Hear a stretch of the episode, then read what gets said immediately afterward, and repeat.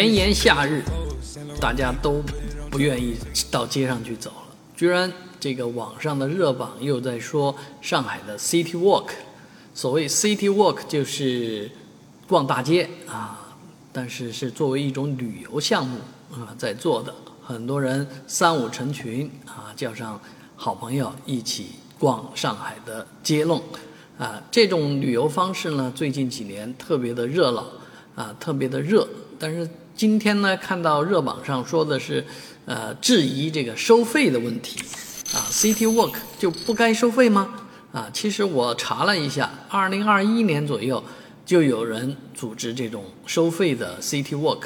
所谓的 City Walk，其实呃是别人花了很多功夫，做了很多功课啊，这个把线路规划出来，同时能够讲解很多故事。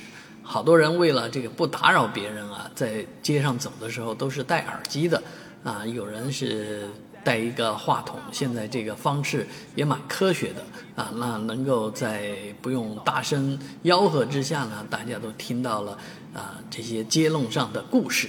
上海是一个有故事的城市，所以这些街弄也都是有故事的。这比起那些纯粹的这个穷游来讲啊，就是闲逛啊打卡来讲。是有意义的很多，所以也有很多呃网友呢把这个相关路线放到网上。